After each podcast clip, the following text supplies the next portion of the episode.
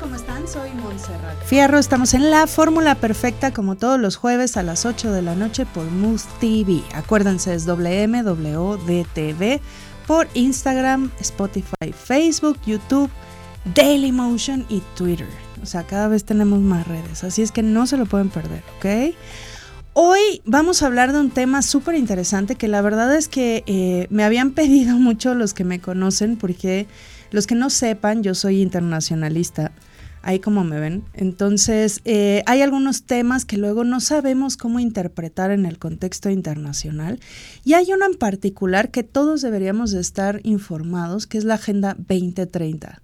¿Qué es la Agenda 2030? Ahorita vamos a hablar de eso. Y para eso les traje a un experto que además de verdad amo, porque además fue uno de los mejores maestros que he tenido en mi vida, que eso es decir mucho, ¿eh? Eh, que lo conocí en la maestría en la universidad, entonces, y aprendí muchísimo de él. Creo que es de las personas que más saben de estos temas, así es que no hay nadie mejor que Roberto Luna para que les hable de este tema. Entonces, Roberto, por favor, preséntate, platícanos un poco de tu background académico, qué haces, por qué eres internacionalista, etcétera. Esa larga historia. Hola. Buenas noches y buenas noches a todos. Muchas gracias, primero que todo, por invitarme y compartir este tema que, como bien dices, todos deberíamos estar eh, atentos y preocupados porque todos podemos contribuir. Y de eso se trata el programa y lo que les vengo a platicar. Yo soy internacionalista desde los seis años. Bueno, este. Sí, de corazón de hueso colorado, ya Yo sé. Sí, lo traigo en la genética. sí. Eh, y por azares del destino, me ha tocado como buen internacionalista estar en todos los sectores, en el privado, en el público. Trabajé en la Cancillería, trabajé en Grupo Modelo, trabajé en muchísimas empresas y hoy en día estoy como director general del Instituto Mexicano Educativo de Seguros y Fianzas, que es un sector bien, bien importante para el desarrollo. Y bueno, estamos trabajando también, he estado trabajando, perdón, en universidades como docente desde 2009 y la verdad es que un saludo a los estudiantes si se conectaron y nos andan viendo. Por ahí estaban preguntando, entonces un saludo para ustedes, los extraño. Que dar clases es por amor al arte, ¿cierto? Sí, ya sé. De hecho. Entonces, eh, platícanos un poco ¿por qué es importante conocer los temas internacionales? Porque luego estamos un poco despegados y ahora con todos los fake news, porque hay muchos fake news, ¿no? En, las redes, ¿por qué es importante? Pues mira, eh, es importante conocer lo que pasa en el mundo porque no somos una isla. Todo nos afecta, lo veamos o no, de una u otra forma. Y un ejercicio muy fácil es ver la ropa, ver las etiquetas de lo que traemos puesto. Y te vas a dar cuenta que tenemos de todas partes, desde la ropa que se hace en, en Vietnam hasta la pasta de dientes que fue fabricada en Estados Unidos, es decir, todo el mundo está interconectado. Es más, nosotros mismos somos producto de ese intercambio entre culturas, ¿no? Mi ascendencia, tu ascendencia es extranjera y México como tal es producto de esta mezcla. Entonces lo traemos todos en, en las venas, en los genes, esta parte internacional. Lo que pasa es que en los últimos tiempos, sobre todo en las últimas eh, décadas, se ha dado un vuelco nuevamente al nacionalismo y entonces a veces pensamos que los mexicanos en nuestro caso somos únicos y que no tenemos nada que ver con el entorno internacional y todo nos afecta, ¿no? Desde el comercio, desde, bueno, el propio idioma que hablamos es producto de este intercambio internacional, hasta la moda, la música que escuchamos, la forma en que vestimos, cómo nos expresamos, tiene que ver con este intercambio internacional. Y por eso es importante conocerlo. Y entonces de pronto podemos pensar que algo que pasa al otro lado del mundo, por ejemplo China, no nos va a afectar. Y de pronto cuando nos vamos dando cuenta de que sí nos afecta, si no lo entendemos con tiempo, puede ser bien peligroso, ¿no? Claro, no es lo mismo que algo suceda en nuestro vecindario, por así decirlo, en Centroamérica o Estados Unidos, a que algo ocurra en China, porque tarde o temprano va a llegar, a lo mejor la velocidad es lo que no vemos. Sin embargo, hoy en día con la tecnología es casi instantáneo, ¿no? No sé si recuerden cuando fue el, el tsunami en Japón, yo recuerdo que lo estaba viendo en vivo, ¿no? Cuando antes, en algunos años, este, hubieran tardado semanas en llegar las noticias. Hoy en día es instantáneo. Entonces, eso también nos ha cambiado un poco la forma en que nos comportamos. El tema del famoso coronavirus, que ahora tiene otro nombre, pero eh, eso el COVID-19, ¿verdad? Eh, eso implica también medidas de emergencia en todo el mundo. Y bueno, México fue de los primeros países que reportó algunos casos, afortunadamente fueron falsos, pero eh, todo eso implica que necesitemos, necesitamos conocer lo que está pasando en todo el mundo y no solamente en Estados Unidos, Europa, o Asia, también África, ¿no? Y en Oceanía, que muchas veces... Que a veces se nos olvida que existe por esta visión eurocentrista que tenemos, ¿no? Exacto. Pero todo cuenta, ¿no? Y hay cosas que están pasando maravillosas en otras partes del mundo y nosotros no tenemos idea, ¿no? Y por ejemplo, en este caso, o sea, tratando de hacer un pequeño resumen como de lo que está pasando ahorita en el mundo, ¿no? Eh, este tema del coronavirus o del COVID-19, ¿cómo, nos va a afectar a México particularmente? Bueno, escuchando a los expertos, sobre todo la OMS, eh, principalmente eh, en caso de México es estar preparados para cuando llegue un caso real, ¿no? Estas medidas que tiene la OMS que tiene a través de la cooperación internacional, porque es muy importante recordar que eh, todas las dependencias gubernamentales tienen su área de cooperación internacional.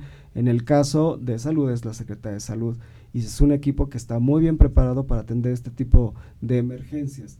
Eh, el tema es que ojalá que no sea muy rápido el índice de, de reproducción del virus y que llegue antes de lo previsto, pero seguramente, ya lo dijo inclusive el secretario de salud que va a llegar tarde o temprano. Entonces aquí el tema es pues estar precavidos y sobre todo nosotros que ya lo vivimos con el A1. Con el H1N1. Eh, bueno, que fue en el 2008, ¿no? 2009 me parece. Mm. Eh, y ya sabemos eh, lo que significa que nos cierren literalmente la ciudad, ¿no? Entonces sí hay que tener cuidado, hay que tener las debidas precauciones, no alarmarnos, pero sí estar conscientes, como bien lo dicen las autoridades, que tarde o temprano puede llegar. ¿no? Sí, y estaba leyendo algunas noticias eh, más relacionadas con la parte de comercio, ¿no? Este, por ejemplo, que Apple anunció que va a bajar sus ventas drásticamente este año, en parte porque pues gran parte de su mercado es China y otra porque allá producen muchos de los productos que tienen. Entonces, eso bajó sus acciones. Eh, y de alguna manera repercute en el mercado, ¿no? Inclusive estaba escuchando datos de la Organización Mundial del Turismo que bueno, China están no están saliendo, bueno, no están entrando y no están saliendo. Correcto. Y eso implica también en la economía ese es otro de los efectos de vivir en una economía globalizada, ¿no? Que tarde o temprano algún efecto nos va a pegar y la economía se va a, a parar, ¿no? Por este tema de sanitario y entonces imagínate el sector turismo. China cada vez más enviaba turistas a nuestro país. Entonces, si no están saliendo, le va a pegar justamente a todas las economías, incluyendo a la nuestra. Sí, como es un porcentaje importante de gente que ya no va a salir a gastar su dinero, en este caso en nuestro país, ¿no? Y estaba leyendo una noticia, a mí se me hizo muy aventurado el cálculo, pero era algo así como que se iba a reducir el crecimiento del Producto Interno Bruto Global como en un 2%, precisamente por este efecto de que no producen y entonces no salen los productos de China y por el otro lado también no compran, que también es un gran comprador. O sea, Estados Unidos es el principal comprador mundial, pero luego sigue China, ¿no? Sí, sí, correcto, ¿no? Y además todos los componentes, hablando de este ejercicio que les mencionaba, de lo que estamos portando, muchos de los componentes y los insumos vienen de China. Entonces sí es importante considerar que la cadena productiva pues se va a ver afectada. Ahora, puede también ser una oportunidad para otros países como México en sustituir algunos insumos que se producen en China ahora que se produzcan en México. Podría ser una oportunidad, pero en términos globales va a haber un, lento crecimiento, ¿no? Y bueno, si ya de por sí tenemos en México y en otras economías que no están creciendo, pues sí se ve un panorama un poco alarmante. Sin embargo, no es para este, pegar el grito en el cielo porque se están tomando medidas en otros campos que sí se prevé que no en este año, sino el siguiente ya empecemos a, ver crecimiento en el país. Claro. Y además eh, yo lo, lo platicaba con, con, alguna amiga que decía, qué bueno que pasó en China. O sea, no, no porque les desee el mal, sino porque creo que es el único país que puede decir, se cierran las fronteras, se toman estas medidas y hay como un control real eh, central que puede ser bueno o malo, en este caso creo que es positivo, ¿no? Y que tienen la capacidad de construir un hospital en 10 días y que tienen como entre capacidad económica y política para gestionarlo de mejor manera, ¿no? No, inclusive en la parte del sistema político, ¿no? Por ahí también escuché a algunos analistas que prevén que si esto no se maneja de la forma correcta puede abrir democráticamente el país. Entonces, también podría ser un efecto positivo, relativamente positivo, en el caso del efecto coronavirus, ¿no? Pero bueno, vamos a ver cómo se comporta, cómo nos llega a nuestro país ¿no? Y cómo la economía pues se va un poco a, ralentizar, pero sí es importante considerar que es una oportunidad también para nuestro país, justamente en la sustitución como productor de insumos, ¿no? Sí, sobre todo los insumos más primarios, ¿no? Así es, pero bueno. Es todo un tema. Y es que con este tema de los fake news, a mí me divierte mucho porque a mí me encanta leer noticias. Entonces, normalmente leo dos o tres fuentes y ves la desviación de una a otra, ¿no? Entre CNN y RT y, eh, no sé, el reforma y el proceso, y entonces empiezan a ser diferentes versiones, ¿no? Pero, ¿qué pasó con esto de que iba a ser la tercera guerra mundial, ¿no? Que yo me reía mucho, sí. no va a ser la tercera guerra mundial. Que nosotros lo sabemos, ¿no? A cada rato nos... Ya sé, ya, sé. estamos... De hecho, con China se preveía que por las islas en el mar de China Meridional se iban a enfrentar principalmente Estados Unidos y China, y bueno, después pasamos al otro escenario que fue Irán, ¿no? Sí, digo, qué bueno que, no escaló a, mayores. La tensión no ha bajado porque ya Irán dijo que Eso es importante, o sea, no, no se ha resuelto como tal al 100% el conflicto, ¿no? Pero de ahí a que se escale a una tercera guerra mundial. Habría que entender primero que es una tercera guerra mundial, ¿no? Sí, correcto. Y que bueno, ya el concepto clásico pues ya ha sido superado porque inclusive la guerra del Golfo, la guerra de los Balcanes, muchos de los conflictos han escalado, digamos, como si fuera una guerra mundial. Sin embargo, pues evidentemente no comparativamente con el con la Segunda Guerra Mundial, ¿no? Eh, ese es un escenario, el de Irán y el Oriente Medio, y además llegó Israel y si recuerdas también Trump por ahí este con Netanyahu pusieron en la mesa un plan que evidentemente no les gustó a los palestinos. Entonces sí la región sigue convulsa también muchos expertos dicen que este tipo de problemas no tienen solución, que se manejan, que más bien este tipo de problemas se tienen que controlar, que no se salgan, ¿no?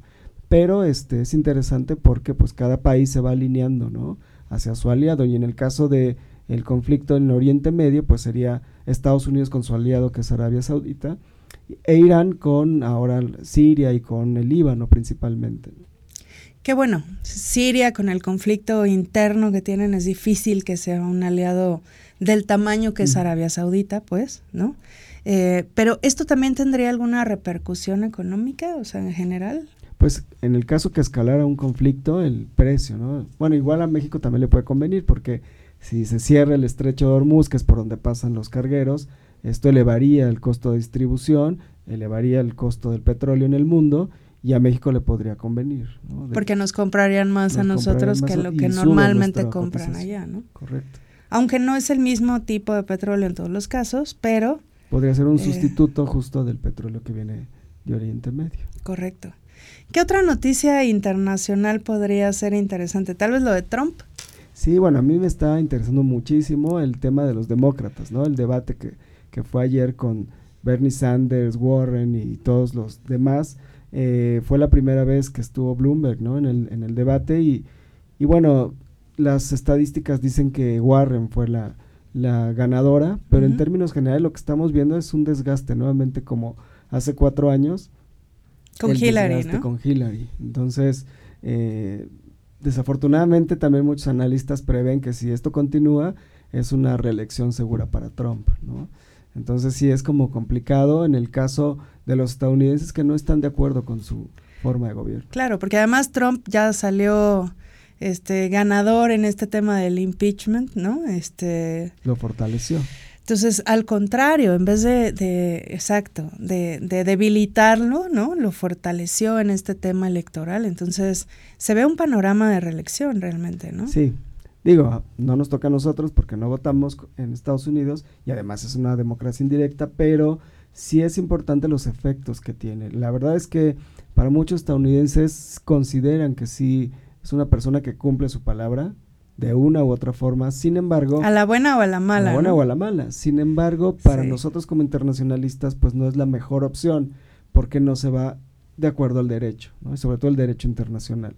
Entonces sí se ve como un retroceso, sobre todo en el multilateralismo, que además recordemos que también hay un fenómeno que se está dando, eh, que tiene que ver con, con, China y con Estados Unidos y con el Brexit, que es justamente los países que están eh, saliéndose del sistema multilateral o haciéndose a un lado, ¿no? como el caso del Reino Unido, Eh, este fenómeno se le llama Glexit, que es la salida de la globalización, y es justamente un poco aislarse eh, de todo lo que está pasando en el mundo. Y Trump tiene esa, ese perfil, ¿no? Entonces, a el tema del multilateralismo, las organizaciones internacionales, pues no le conviene que se reelija nuevamente Trump. Porque además, pues realmente Estados Unidos es uno de los principales promotores y financiadores de gran parte de las instituciones internacionales. Entonces, si Estados Unidos deja de fondear a Naciones Unidas, no sé qué tan, o sea, de entrada sus eh, oficinas centrales están en, Estados Unidos, Entonces, eh, se vuelve un poco complejo el tema de ser juez y parte, ¿no? Sí, es correcto. Y bueno, algo mucho más grave es que no estaría sujeto a la jurisdicción de la Corte Penal Internacional. Entonces, cualquier violación en otro país, pues en automático estaría exento. Hoy, eh, hoy en día no es parte del Estatuto de Roma y por esta razón no, no puede ser llevado ante el tribunal en La Haya, pero con un Trump, pues mucho menos estarían sumándose al Estatuto de Roma. Entonces sí es un retroceso para el multilateralismo. Correcto. Que fíjate que yo me acuerdo cuando estaba estudiando relaciones internacionales hace como 45 años. Poquito. Y este, y una de las tendencias que yo me acuerdo haber estudiado es que el mundo iba hacia la globalización y entonces de la Unión Europea seguía ya la completa integración y entonces ya para estas fechas íbamos a estar viviendo eh, un mercado totalmente unido en Mercosur, un mercado totalmente unido en, con el TLC, ¿no? O el NAFTA más la Unión Europea, y lo que hemos visto es totalmente lo contrario, ¿no? o sea, un poco... Y un poco es por esas falsas expectativas que dio la globalización, ¿no? Porque en realidad lo que hemos visto es que aumentó la desigualdad. Y pues la gente, por más ropa que traigas de todo el mundo, si no tienes una calidad de vida, pues tarde o temprano se va a revelar, ¿no? Claro. Y por esa razón, sobre todo en el Reino Unido, ¿no? Y en, y en Estados Unidos, están rechazando estas instituciones. Por eso lo que nos, nos habían enseñado que el wow era la Unión Europea, pues resultó un espejismo, ¿no? Claro, de eso a estar como antes, pues sí, mucho mejor como está ahorita la Unión Europea, pero no Sí, bueno, claro, sí, por supuesto. Yo digo que era como un periodo de enamoramiento del neoliberalismo y de repente ya nos dimos cuenta de lo que realmente era. Sí, porque bueno. y nos desenamoramos un poco. Sí, y bueno, con este tema de la desigualdad, ¿no? personalmente creo que el neoliberalismo, el sistema económico neoliberalista, no es que eh, teóricamente sea malo, ¿no? Sino más, bien es como en la práctica se lleva, pues lo único que está obligando es que vaya en contra mismo del neoliberalismo, porque si crea desigualdad, que es parte de lo que vamos a hablar más adelante, pues el mercado ¿dónde va a haber mercado? Por eso digo que es como un enamoramiento, ¿no? O sea, tienes tus expectativas y dices, todo va a ir perfecto y, y él es perfecto o ella es perfecta y de pronto te vas dando cuenta que en la práctica, ¿no? En el día a día ya no es tan fácil, ¿no? Ya no está de buenas todos los días, etcétera, ¿no? Entonces... Sí, es bien interesante. La época que nos toca, nosotros como internacionalistas, es bien, bien interesante, ¿no? Ver estos fenómenos, este, es interesante y también alarmante al mismo tiempo porque la vuelta al nacionalismo este extremo, ¿no? Eh, en los mismos atentados del, día de ayer en Alemania, de la extrema derecha, fueron, son terribles, ¿no? ¿Qué es parte de este fenómeno de, yo diría como de regreso al, al, nacionalismo tradicional? Que ya habíamos visto que no es buena idea. Tenemos varios ejemplos de que no era buena idea. Y de pronto volvemos a eso, ¿no? Como sociedad. Y es es complejo entender el, proceso antropológico que estamos viviendo, ¿no? Claro, porque también hay, nuevamente, desde mi punto de vista, la desigualdad es como la madre de todos los males, ¿no? Porque precisamente no han, no han cuajado estas teorías, no se han visto resultados, y esto hace que pues la respuesta más fácil es que el malo es el extranjero, el causante de todos los males, bueno, estamos viviendo con los migrantes, ¿no? Los migrantes, cuando la gente migra, y eso es bien importante tenerlo siempre presente, no lo hace por hobby, no lo hace porque esté en su casa esperando a ver en qué momento se le ocurre sacar toda su familia e irse a otro país, ¿no? Regularmente son por conflictos. Con todos los riesgos y, demás que eso conlleva, ¿no? Correcto, correcto. ¿Y cuál ha sido la respuesta de la sociedad mexicana? En general de rechazo. Entonces, sí es sí es como complicado ver y, y es un poco eh, triste ver cómo en pleno siglo XXI seguimos discriminando, seguimos viendo muestras de xenofobia, aún con gente que inclusive tiene títulos universitarios. Que yo creo que tiene que ver con la desigualdad justamente, que ahorita regresando del corte vamos a hablar justo de lo que es la Agenda 2030, que tiene que ver con esta desigualdad, porque mucho de este racismo viene del clasismo, digo yo. Pero vamos a un corte, no se vayan, estamos en Move TV, WMWDTV, en Instagram, Spotify, Facebook, YouTube, Dailymotion y Twitter. No se vayan, regresamos.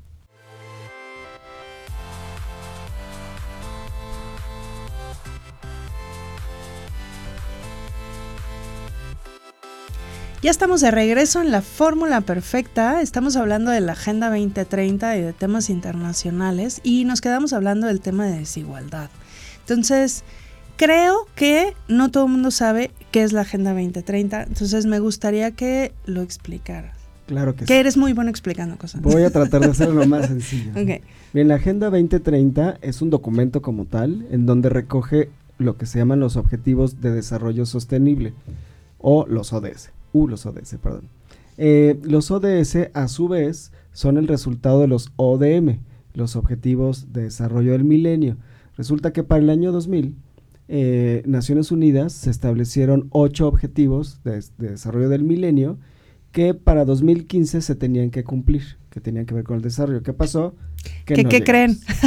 y entonces, cinco años antes de este, de este vencimiento, eh, se vuelven a reunir en Naciones Unidas los líderes internacionales y crean los ODS, es decir, los objetivos que iban a partir de 2015 hacia el 2030. Por eso se llama la Agenda 2030. Correcto. Eso es así, eh, prácticamente es como sinónimo. O sea, digamos que lo que se tiene que cumplir a nivel internacional o lo más cercano a, o por lo menos trabajar en esos temas, del 2015, o sea, ya llevamos unos años, al 2030. Correcto. Y ahorita en 2020 empezamos en el decenio de los ODS porque ya nos faltan 10 años. Entonces hay que apresurarnos. Y, no estamos cerca, ¿no? De algunos. Sí, la verdad es que hay, resultados mixtos como todo, sí es complicado. Algo muy importante de los ODS es que estos fueron creados por el gobierno, los gobiernos de los países miembros de Naciones Unidas, y posteriormente fueron permeando hacia los demás actores. ¿Por qué es importante? ¿Por qué son importantes los ODS? Porque son el modelo civilizatorio si es que queremos progresar. O sea, si realmente vemos como el mundo, como en un futuro, una vida mejor, una calidad de vida mejor, esta es nuestra guía. Por eso es tan importante. Ahora, estos ODS no solamente son para el gobierno, en realidad es un modelo de gobernanza mundial. Es decir, que tanto el gobierno como la iniciativa privada, como el sector civil, como los medios de comunicación, la academia, todos los actores tienen que estar trabajando en conjunto para poder lograrlo. Por eso son tan importantes. ¿Cuántos objetivos son? Son 17 objetivos y cada objetivo tiene metas. Entonces son 17 objetivos y 169 metas. Digamos que parte de lo general, los objetivos, y se van desglosando en metas, ¿no? Ok. Y bueno, eh, son distintos. Yo les traigo unas, unas tarjetas. Qué bueno que traes tu acordeón, porque, a pesar de que los he visto 80 veces, no me los aprendo todos. Uno muy importante, bueno, el, primero. el fin de la pobreza, ¿no? Que es justo lo que estábamos hablando de la desigualdad, ¿cierto? El fin de la pobreza, porque, bueno, se entiende que más de la mitad de la población vive en pobreza, en extrema pobreza. Entonces, que extrema pobreza se había puesto como una línea de personas que viven con menos de un dólar diario, ¿cierto? Sí, promedio. Ya depende del país y depende de la región, pero, y, pero es, como el estándar, ¿no?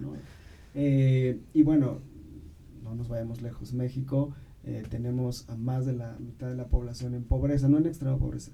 En extrema pobreza sí ha habido avances, se ha reducido, pero en pobreza no se ha reducido. Entonces, seguimos siendo uno de los países paradójicamente más desarrollados, pero más desiguales. Correcto. Y eso, somos un caso de estudio, somos el bicho raro, por así decirlo, en el mundo. Pero bueno, en uno de los objetivos es el fin de la pobreza.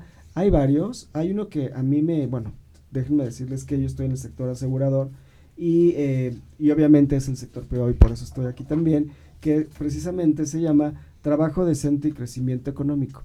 Este otro objetivo. Otra vez, trabajo decente Grábenselo. Y, crecimiento, económico. Si no tenemos un trabajo decente y crecimiento económico, no hay desarrollo sostenible. Es correcto. O sea, por eso está en los objetivos de 2030. Y, y es muy interesante porque se ha modificado el concepto de desarrollo a solamente la parte económica.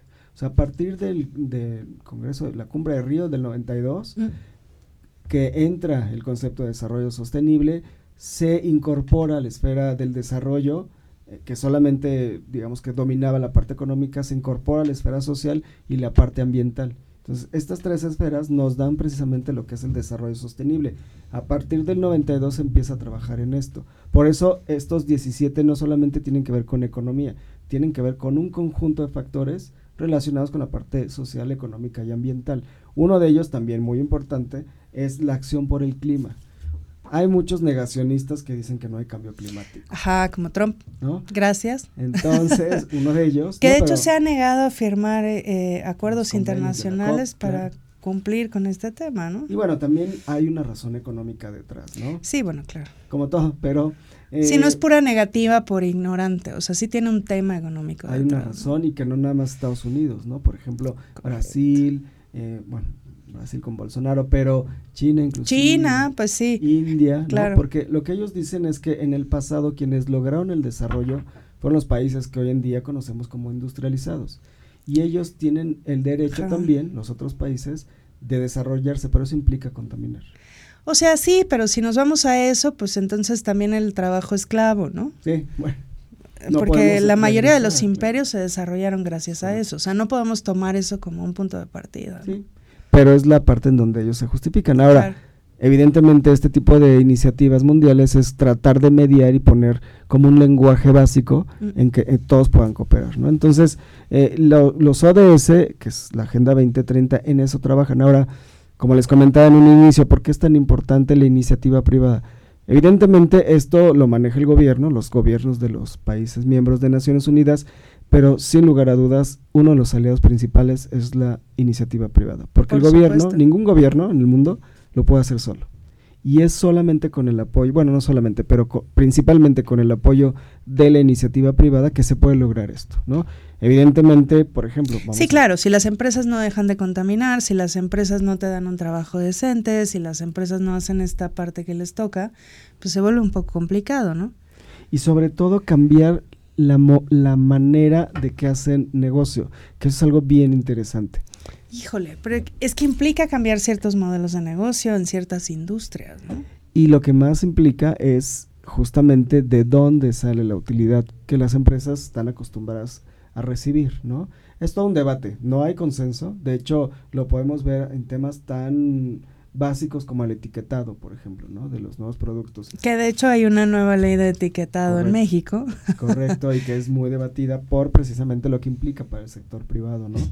Pero desde las mismas industrias extractivas, por ejemplo, ¿no?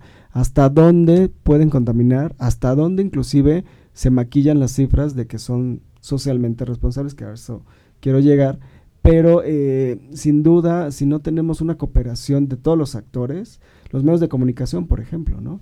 Es, hablando de los fake por news. Por ejemplo. Cómo, cómo este, pueden contaminar o cómo pueden detener el progreso si lo único que están creando es división cada vez más, ¿no? Hay noticias amarillistas y, información mal manejada y, ¿no?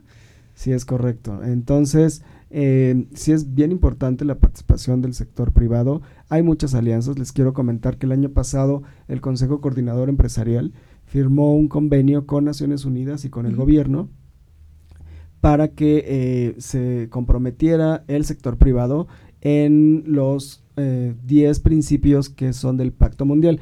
El Pacto Mundial es una iniciativa de las empresas que se alinea o se asocia con Naciones Unidas para poder lograr la responsabilidad social y los ODS. Entonces, es muy importante que las empresas tengan un área de responsabilidad social alineadas con la visión de los ODS para que realmente puedan contribuir y no sea confundida con la filantropía, que muchas veces las empresas hacen eso, que sí, no está de más, de hecho, no, digamos que pueden convivir. Debería ser parte de los puntos, exacto. Pero no necesariamente responsabilidad Pero fíjate que lo que yo he visto, por lo menos en el caso de México, es que no hay una congruencia entre el gobierno y el sector privado. ¿Qué quiere decir? O sea, a ver, debería de haber incentivos fiscales que digan, o incentivos de algún tipo, que digan, si tú cumples con esto que es ser empresa socialmente responsable, pues tienes estos beneficios porque estás haciendo algo benéfico para el país, ¿no? O sea, se queda como un, un tema de valores y ética para, para las empresas solamente. Sí, algo como goodwill, ¿no? Y por eso muchas empresas no, no lo toman. Sí hay medidas en donde se puede ver la cooperación directa entre el gobierno y el sector privado. Lo que pasa es que también hay un tema de comunicación. No se comunica de la forma correcta. Entonces, hay muchas iniciativas. Yo te puedo decir que he estado presente en algunas reuniones en donde este, tanto el sector privado como el gubernamental se comprometen y se firman. Bueno, el, el tema del convenio que les platico es un, un, ejemplo, pero no deja de ser la nota del día y luego se olvida. Entonces sí se, se cumple, se toma la foto y, ahí muere, ¿no? Y hay empresas que sí lo están haciendo. Yo te puedo decir del sector asegurador, no voy a decir cuáles, pero muchas de las grandes que ustedes conocen tienen ya programas de responsabilidad social, están haciéndolo de una forma adecuada. Y bien hechos, bien estructurados, pero que no sí, se comunican buenos, como ¿no? deberían, ¿no? Claro. Y hay tipo de incentivos, por ejemplo, están los fondos verdes, está este tema de cumplir con las normas, hay una norma de responsabilidad social, o sea, sí hay como mecanismos, pero eh, le tienen que entrar todos, directamente todo el sector privado. Así sea una microempresa, puede ser algo de responsabilidad social. No tiene Claro. que ser todo. Y es que luego pensamos que solo lo pueden hacer las empresas más grandes, ¿no? O sea, solo las top 10 o las top 500, ¿no? Lo pueden hacer, pero el resto no. Y lo cierto es que no es así, o sea, te- tiene que participar todo el sector privado, ¿no? Sí, de hecho ese es el tema con Naciones Unidas, que no se quede nadie atrás, inclusive las pymes, mi pymes, ¿no? Las micro, pequeñas y medianas empresas. De hecho, nuestro país es un, un sector muy importante, casi el 70% de, de la economía la componen estas MIPIMES y por eso ellas tienen que hacer responsabilidad social, no tienen que hacer todo lo que implica un- con que hagan uno. De hecho, la iniciativa de los ODS es que adopten uno. O sea, ¿cuál? Muy importante, eh, la responsabilidad social tiene que ver con incorporar al negocio de la empresa una acción social. Entonces, no es filantropía en el sentido de que ahí vamos a juntar tapitas, que está bien, no, no digo que no lo hagan, pero no es esa la esencia de la responsabilidad social. Es más, por ejemplo, la inclusión de la inclusión de gente con ciertas discapacidades distintas, ¿no? O sea, ¿qué tanto valor agregado le da a una empresa que contrate gente con ciertas discapacidades? Mucho. Hay muchos programas, te puedo decir una empresa muy grande de seguros que tiene una planta impresionante de gente con capacidades distintas, motoras, y el beneficio no solamente para ellos, sino para todo el ambiente de los colaboradores es Correcto, muy correcto. Y dentro de los puntos de, de los 2030, eh, a mí me gustaría tocar uno que es el quinto, que tiene que ver con la equidad de género. Porque dentro de las noticias que yo leía del 2019 lo catalogaron como el año de las mujeres, ¿no? Y yo decía...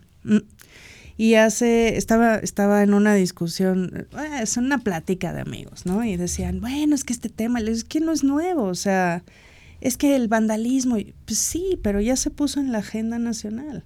O sea, este tema de manifestaciones, de pedir equidad, de que esté en estos temas, de que tenga visibilidad, tiene mucho tiempo.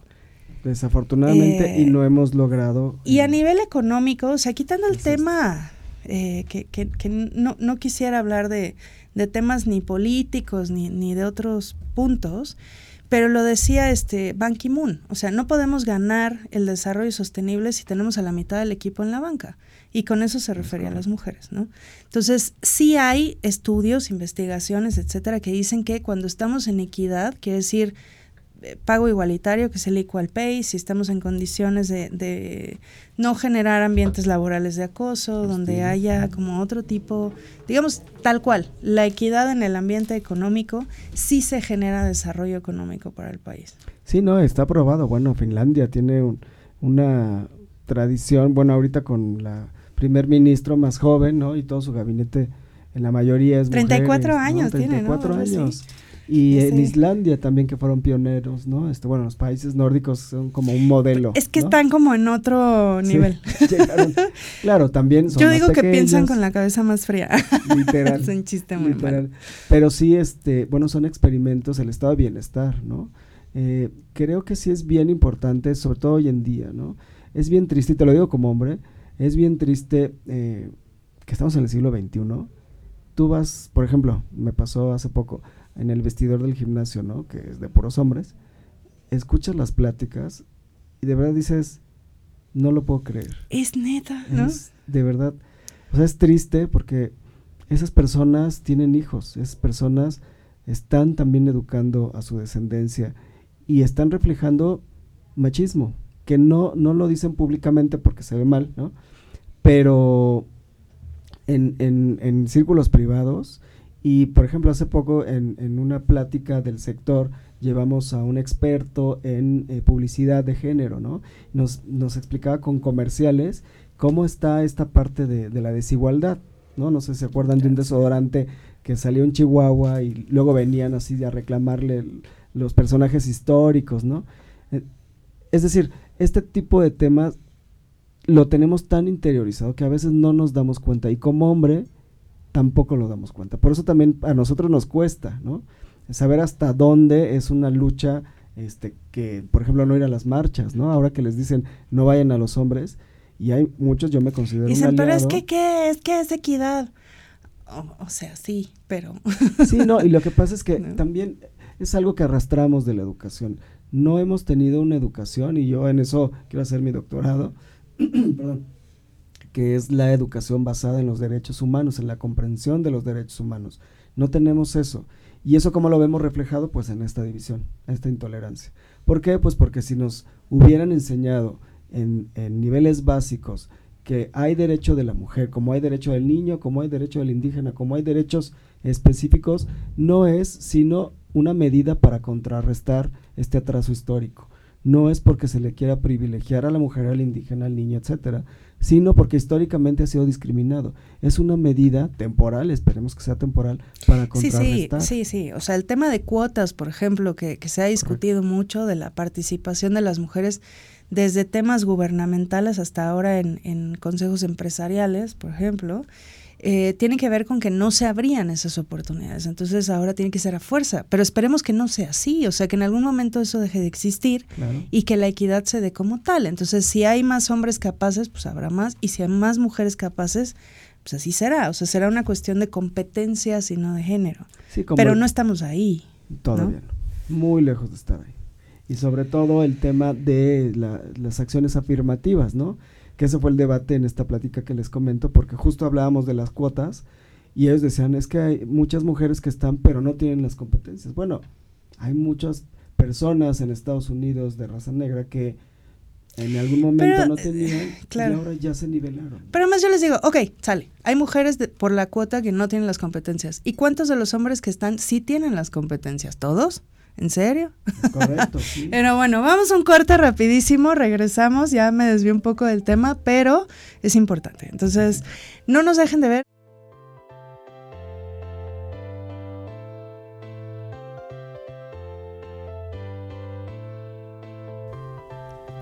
¿Cómo están? Ya regresamos del corte. Qué bueno que me hicieron un corte porque si no nos hubiéramos ido con ese tema infinito dos horas, yo creo. Pero bueno, vamos a regresar a hablar de la Agenda 2030 y de lo que tiene que ver con el sector privado, ¿no? Sí, bueno, como les comentaba, eh, lo pueden hacer cualquier empresa, puede ser tú, eh, microempresario o agente independiente y puedes tener un programa de responsabilidad social. ¿Qué se necesita hacer? Yo les recomiendo entrar a, perdón, al programa de las Naciones Unidas para el Desarrollo, al PNUD.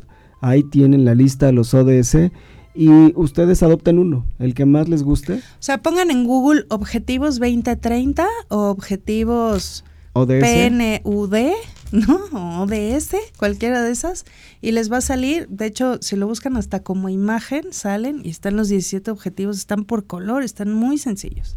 Exacto. Y el que más te llame la atención, por ejemplo, este de equidad de género, ¿no? el del cambio climático, también que es algo muy urgente, están temas de consumo responsable, de producción responsable, es decir, hay muchos que tú puedes como individuo adoptar hay muchas, inclusive, eh, acciones muy puntuales desde tú, en tu día a día, ¿qué puedes hacer? Claro. Y hay algunos que son más aplicables para ciertas industrias que otras, como acabar con el hambre, pues puede ser algo de los restauranteros, por ejemplo. Por ejemplo, inclusive tú mismo, ¿no? Este, en vez de dar una limosna, ¿no? Puedes dar una manzana, algo que dices, ¿eso cómo contribuye? Pues estás contribuyendo a que a alguna persona este, le reduzcas la sensación de hambre. Por ejemplo, hay muchas iniciativas así desde Apaga la Luz, que parecen nimiedades, pero de verdad contribuyen. Si lo no gastes agua, no, este... no gastes bañate en cinco minutos, ¿no? Que casi nadie lo hace. Este, pero en fin, hay muchas actividades que puedes hacer tú como individuo y tú como empresario. Entonces, sí es bien importante. Como empresario tenemos los principios del Pacto Mundial. También otra recomendación es que entren al Pacto Mundial, a la página del Pacto Mundial. Son 10 principios que se dividen en derechos humanos, derechos laborales, medio ambiente. Y pueden hacer justamente firmar un convenio con el Pacto Mundial.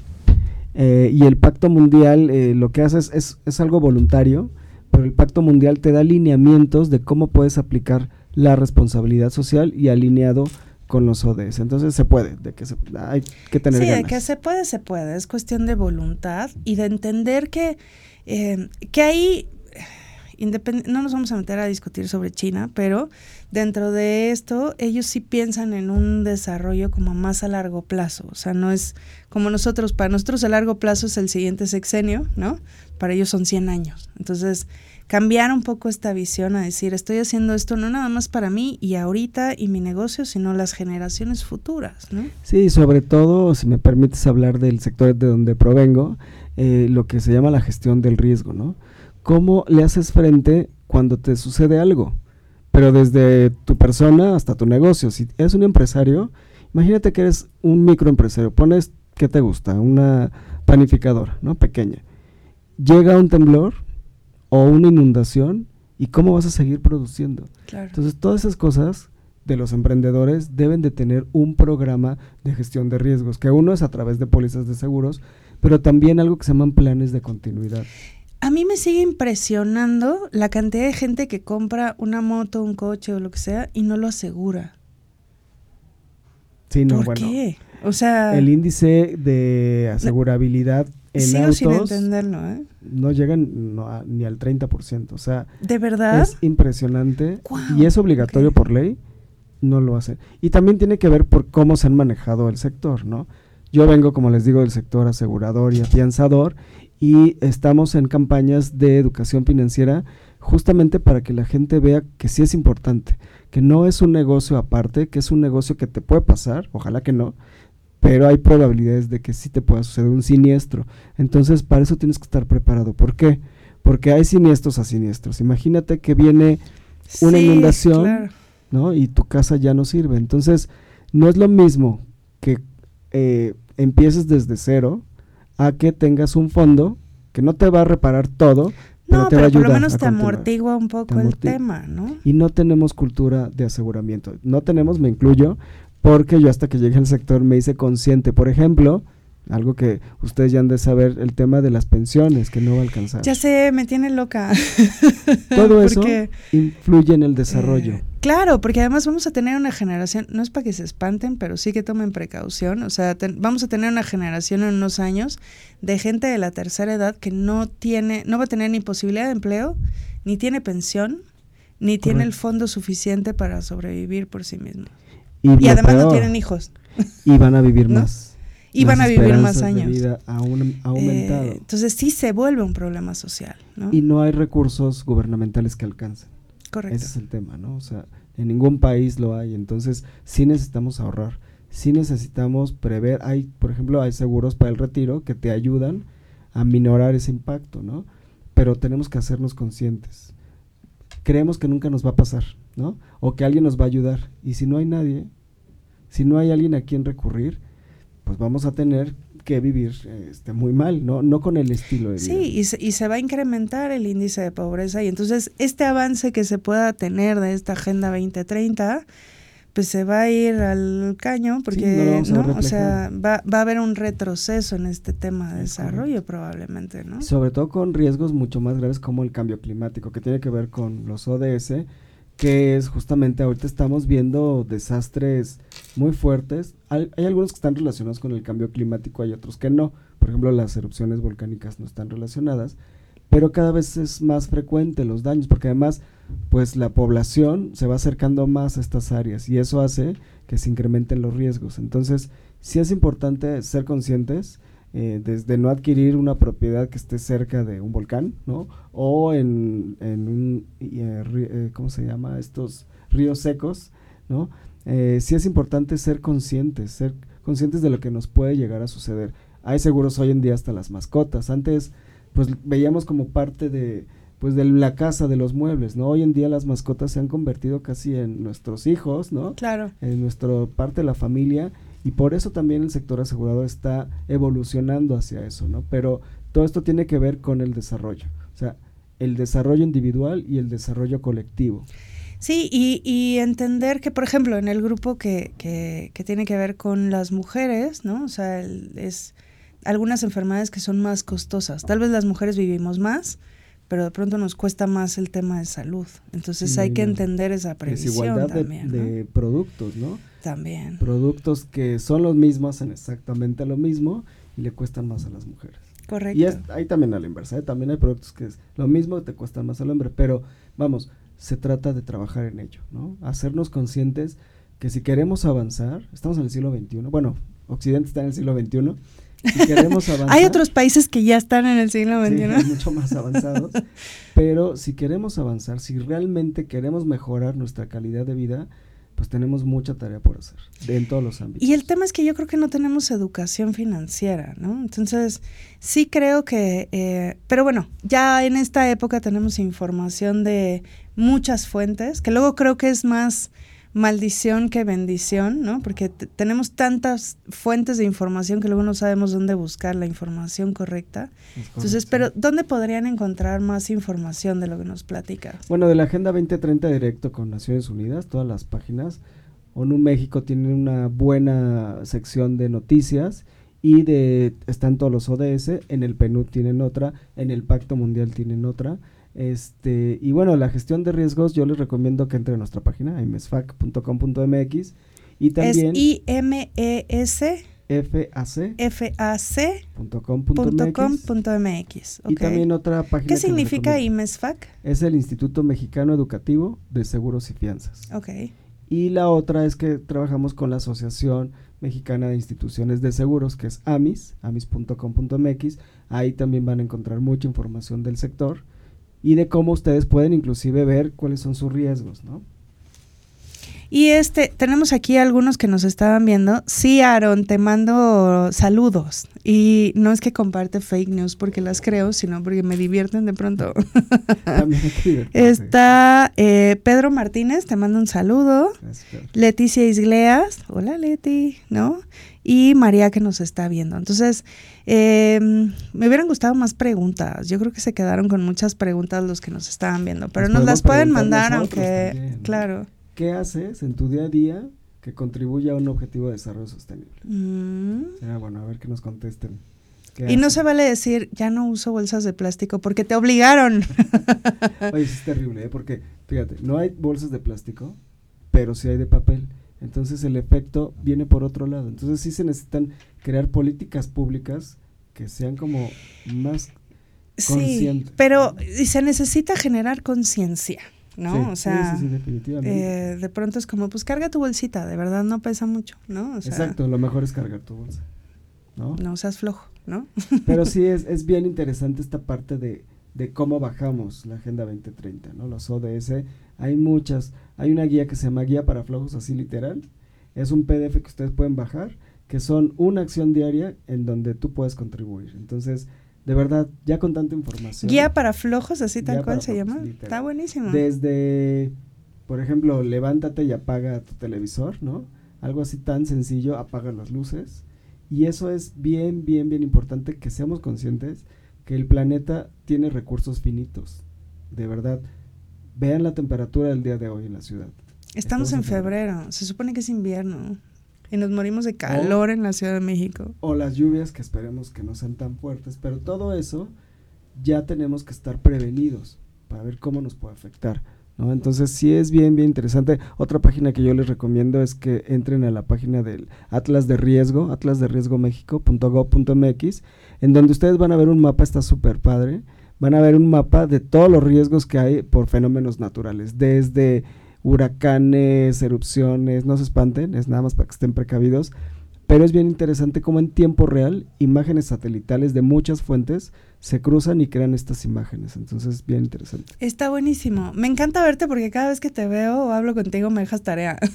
Entonces, para está no perder la costumbre. guía ¿no? para flojos, ya esté este que se metan a ver de qué se trata la Agenda 2030, que vean el Atlas de Riesgos. ¿Qué otra tarea nos dejaste? Pues miren, yo lo que siempre les digo en mis clases, el documento principal que deben leer son los derechos humanos, la Carta Universal de los Derechos Humanos. Son 30 artículos, nada más. Y eso nos va a dar mucha idea de qué queremos como sociedad. Correcto. Con eso. Muchas gracias, Roberto. Sí. Yo creo que vamos a tener que hacer una serie de programas porque estoy segura de que esta información nos hace falta a todos. Muchísimas gracias por venir. Y bueno, pues aquí si se les perdió algún cachito del programa, lo pueden ver mañana en Spotify o en YouTube. Recuerden, Mood TV, WMWDTV, Instagram, Spotify, Facebook, YouTube, Dailymotion y Twitter. A mí me encuentran como fierro.mons en Instagram y en Facebook. Muchas gracias. Gracias a ti, Monse. Hasta luego. Bye. Bye.